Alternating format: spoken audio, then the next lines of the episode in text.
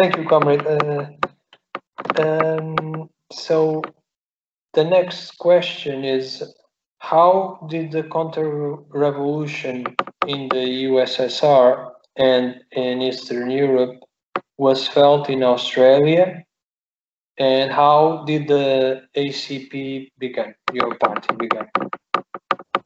Sure. So in terms of the um, the counter-revolution in the early 90s, um, basically, it did um, it did uh, affect the party in many ways. However, I would I would definitely say um, the grave was already being dug for the organization. Uh, there was the party originally became the, the original Communist Party became a Euro communist organization by the 70s. It was the first party, for example, to criticize uh, the Soviet Union on the invasion of, of Czech, I think it was the Czechoslovakian incident, or oh, not Czechoslovakian incident, sorry, the um, in uh, the Counter Revolution in Hungary. Uh, they were the first ones party internationally to criticize the Soviet Union about that. They, um, you know, they, they completely reorganized the organization, um, moved start, moved away from a Leninist structure, um, and they had just about moved away from Marxism altogether. And this is primarily in the leadership. And what occurred after the counter revolution in the Soviet Union um, was that the leadership decided that uh, definitely took a liquidationist line and decided uh, apparent to their apparent democratic uh, values that they would hold a vote within the organization to see if the members would like to retain the organization as the leadership didn't feel like they wanted to.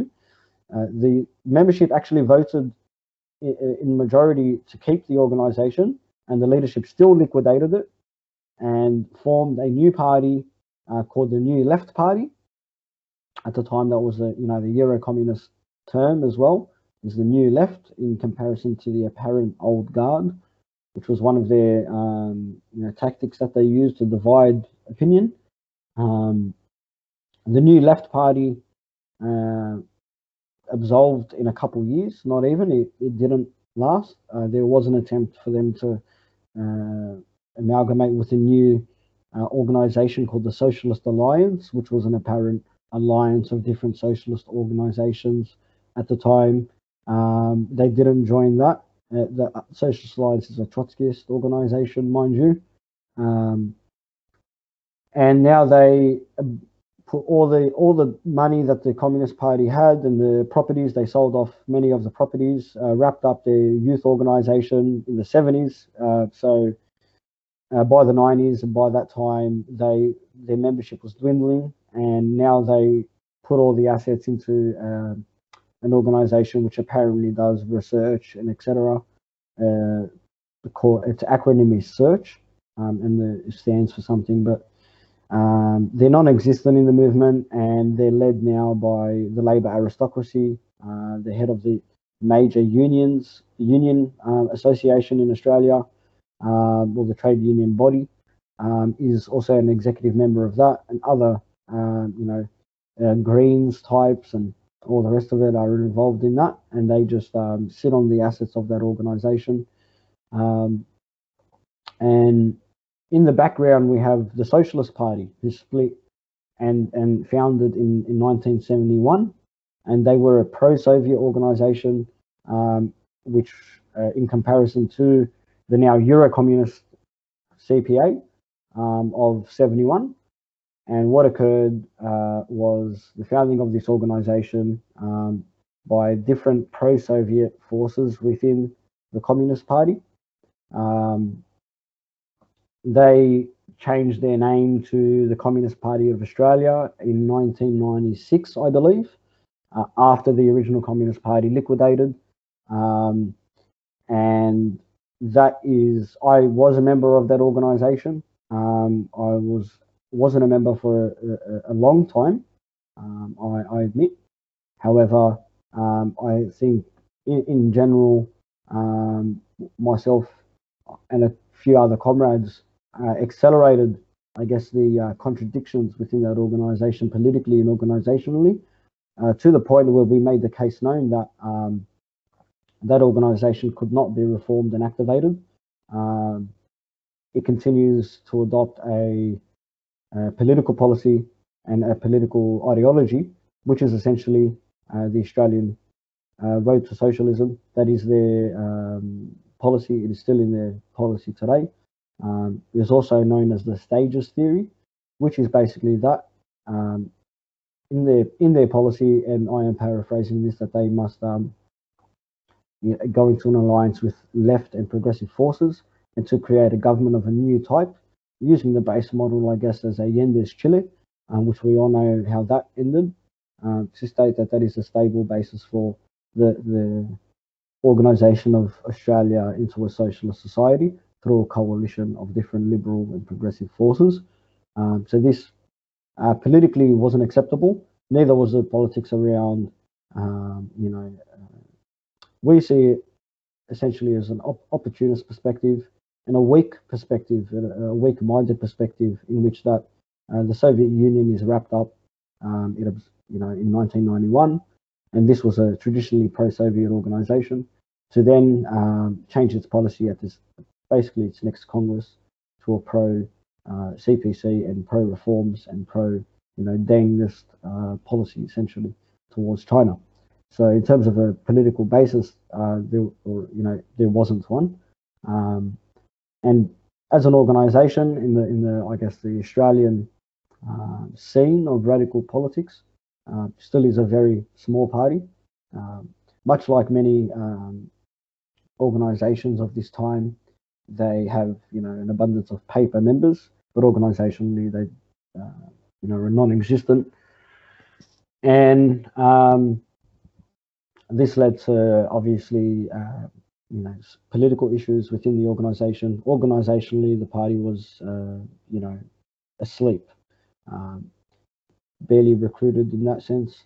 Um, and at the time, uh, myself and a few other dedicated comrades um, had a mutual aid um, sort of operation that we used to do, and it was based in Sydney at the time in the CBD, um, in the main CBD of the city.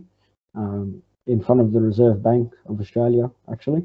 Um, and that caused some friction. Um, but this led to, I guess, you know, the, an attempt to activate the organization.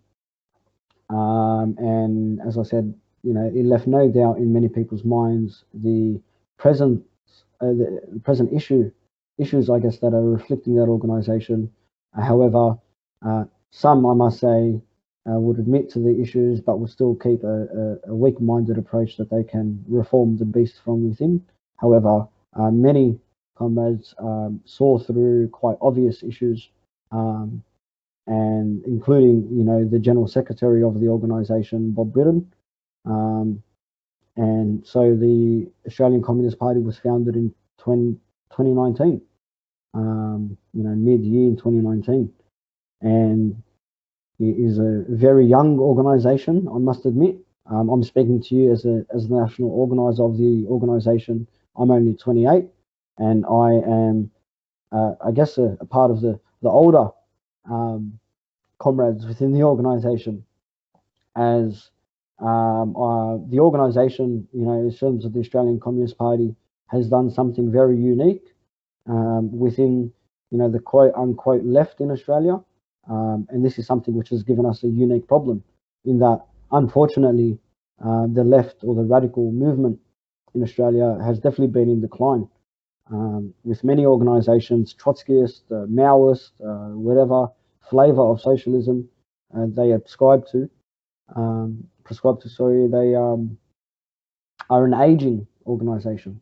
Uh, many of them coming from, you know, the 60s and the 70s and had participated in various different movements of the time. And um, however, to attract uh, the youth, um, there wasn't much happening. And if there was, it was uh, like one main organization, a Trotskyist organization, uh, which embeds itself on in certain uh, university campuses, um, in up, I must say, middle class and upper class university campuses.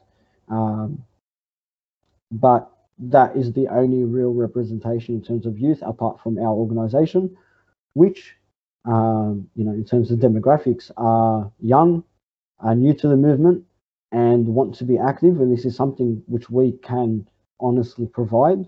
Um, we are very strict on not only political education but activity. Um, you, we don't think or believe that any organization, any Marxist-Leninist organization, which wants to embed itself within the working class, um, especially in you know the Western atmosphere in terms of uh, the social conditions that we're in, will be successful without these requirements. Um, we uh, do have very strict uh, vetting processes. we have very strict membership process. Uh, members are candidate members when they join um, and have to do a certain time within the organization um, and do, you know, political classes. And for the foremost is the activity um, within our community and within our society um, to truly show themselves that they understand not only what an activist is, uh, not only what a communist is, but what a communist activist is in its true essence, um, which is, you know, we believe in the scientific method of, um, you know, truly embracing and understanding political knowledge, but also truly embracing um, uh, practice and understanding, um, you know, in a materialist sense, how to organize society and not in a utopian academic sense in which they have lost connection to um, to, to material conditions.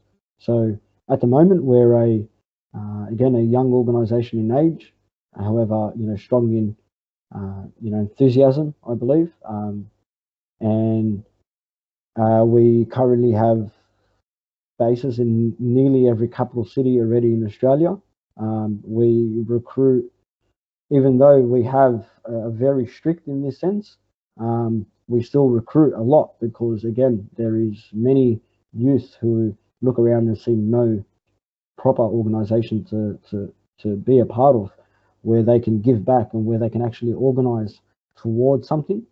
Um, so we have bases in Sydney, um, in Queensland, in Victoria, in, in South Australia, um, small, um, you know, uh, presences in Western Australia and many, other, you know, uh, states. However, to we, we don't have dedicated uh, you know, branches or cells uh, within those, like, you know, within um, some specific capital cities. Um, so yeah, at the moment, uh, Robert Briton, or Bob Briton as he's known, uh, the former Communist Party of Australia General Secretary, is our General Secretary, um, is the Australian Communist Party Secretary, and um, the former editor of the theoretical journal is um, our editor of our publication. Um, they both left because they knew that the organisation could not be reformed, unfortunately, um, even though there was definitely a, an effort to uh, change it. Um, we can only learn from those experiences now, learn what to do right, and we, we know what to do, you know, that's right and wrong now, and we're um, organising day by day. So yeah, I hope that answers your question on the ACP and how it all started.